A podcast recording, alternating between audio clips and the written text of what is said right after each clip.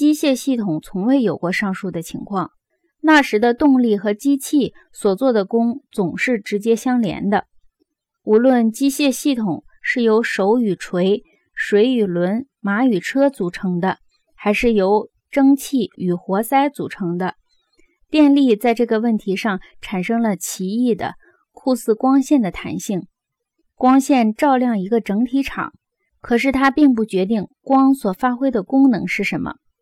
同一种光线可以使许多任务成为可能，正像电力可以完成许多不同的任务一样。光线是一种非专门化的能量或动力，其特性与信息和知识的特性完全相同。电力和自动化的关系也具有完全相同的特性，因为能量和信息一样，都可以用于许多不同的方面。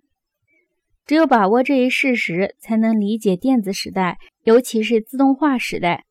现在，能量和动力往往与信息和学习相互融合，市场机制和消费往往与学习、启蒙信息的吸收结合在一起。